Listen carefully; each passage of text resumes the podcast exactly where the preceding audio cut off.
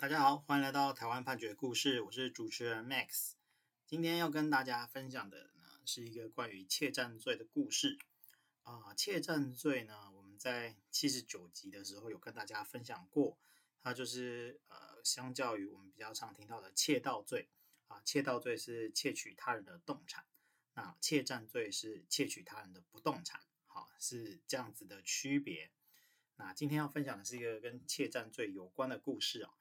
呃，故事的主角呢是小许。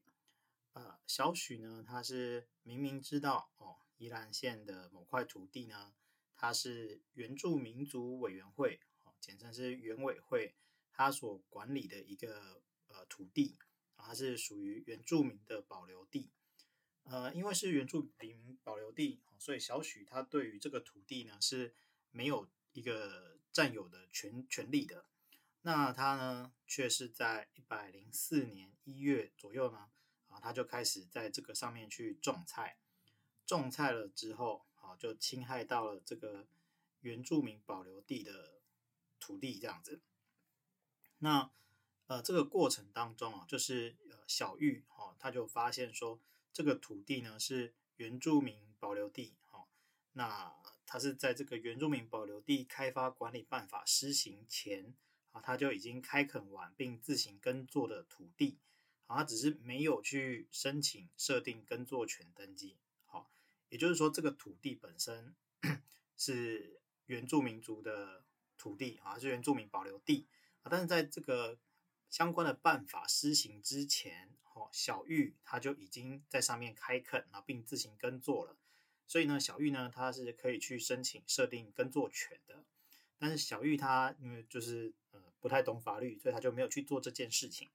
没有做这件事情。可是她事实上是有在耕作的啊。那耕作的这个状况，因为小许啊，他去上面种菜，所以形同就是小许窃占了他这个部分的不动产，然后呢，呃，就是侵害到了小玉的权利。小玉因为认为自己的权利被侵害了，所以他就。呃，申请这个不动产管开发管理的执行机关，也就是这个乡公所，去排除占有。乡公所呢，他首先要去做的就是去会勘厘清啊，他去看这个现场，然后去做鉴界这样子。那发现说啊，小许你确实呢是有使用到这个不动产的部分，那就报警处理。呃，报警之后，小许呢，他是到一百零四年十一月九日。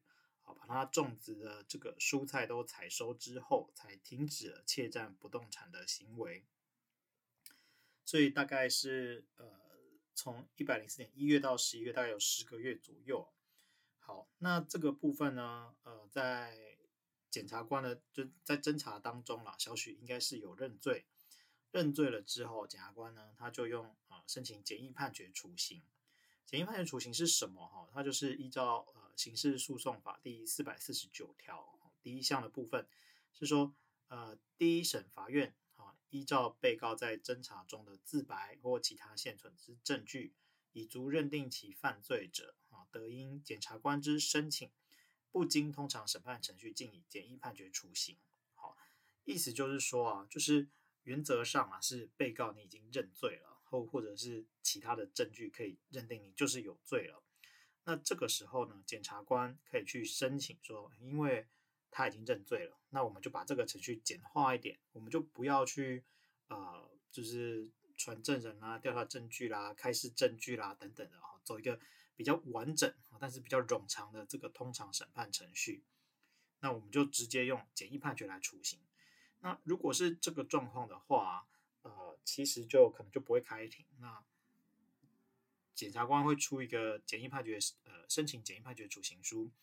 那法院呢，呃，在没有特别情况之下，可能就会直接做一个简易判决。那原审的部分，就在第一审的部分，啊、确实就是直接呃依照检察官的申请，那就做了一个简易判决处刑，认定小许有罪。啊、不过小许呢，就这个部分他是有所不服，所以呢，他就提起了上诉。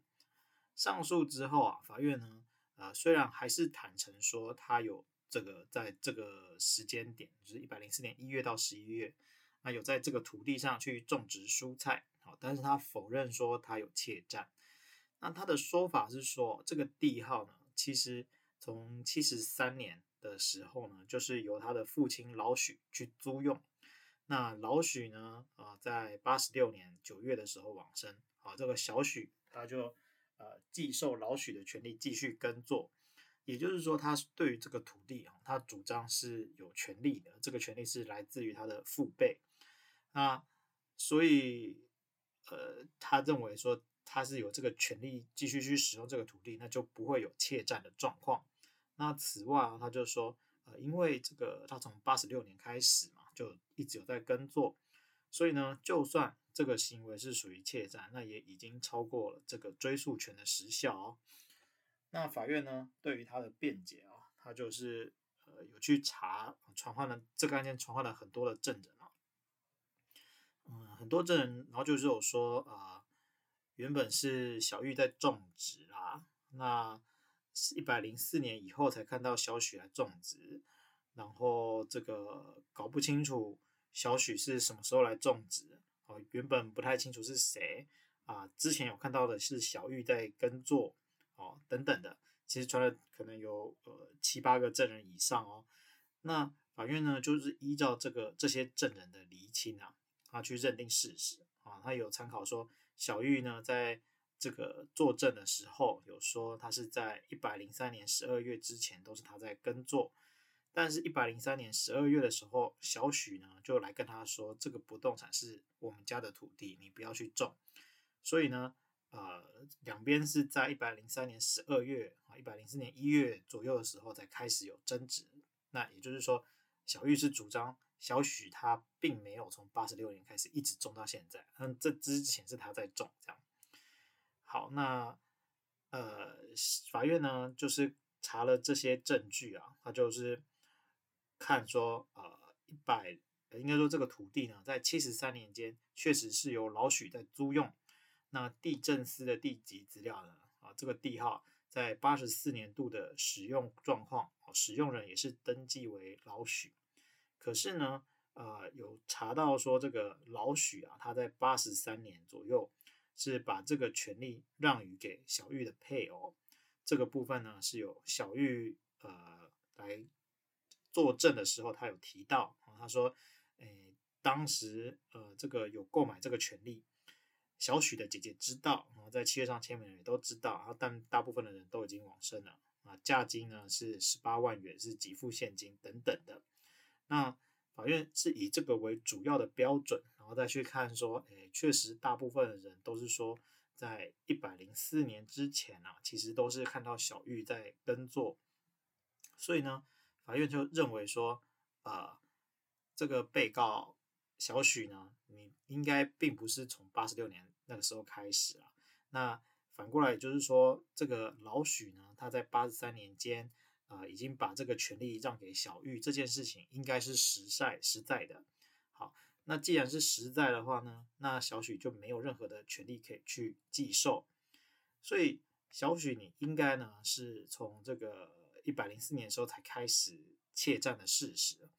既然是一百零四年才开始，那就没有超过十年的追诉权时效。好，所以法院呢就是综合以上的。这些事证啊，就认定说小许你其实确实是犯窃占罪，好，那所以呃，法院就认定小许有罪。那这个部分是说，完成窃占的行为是一百零四年一月间某日某时，那其后都是怯战状态的继续，就不另外认罪了。意思就是说，你这个怯战的状态啊，并不会是你怯战一天就一个罪啊，就是一个行为，所以你整个窃占行为。我们只会算你一次罪，大概是这样的意思。那法院就认为说，小许你没有前科啦，那你这个是一时失虑哦，那你的家庭经济状况也不好，所以啊、呃，最后呢就判他是有期徒刑两个月啊，一颗罚金就是新台币一千元，折算一日，可以缓刑两年。那中间他有种很多的菜，种菜的部分就是四十万的部分就没收。好。我们今天分享的判决是，呃，台湾宜兰地方法院一百零五年度原检上字第一号的刑事判决。我们每周一会更新，欢迎大家有意见可以回馈给我们，或是告诉我们你们想听的主题，让我们一起来看判决里的故事。下周再会。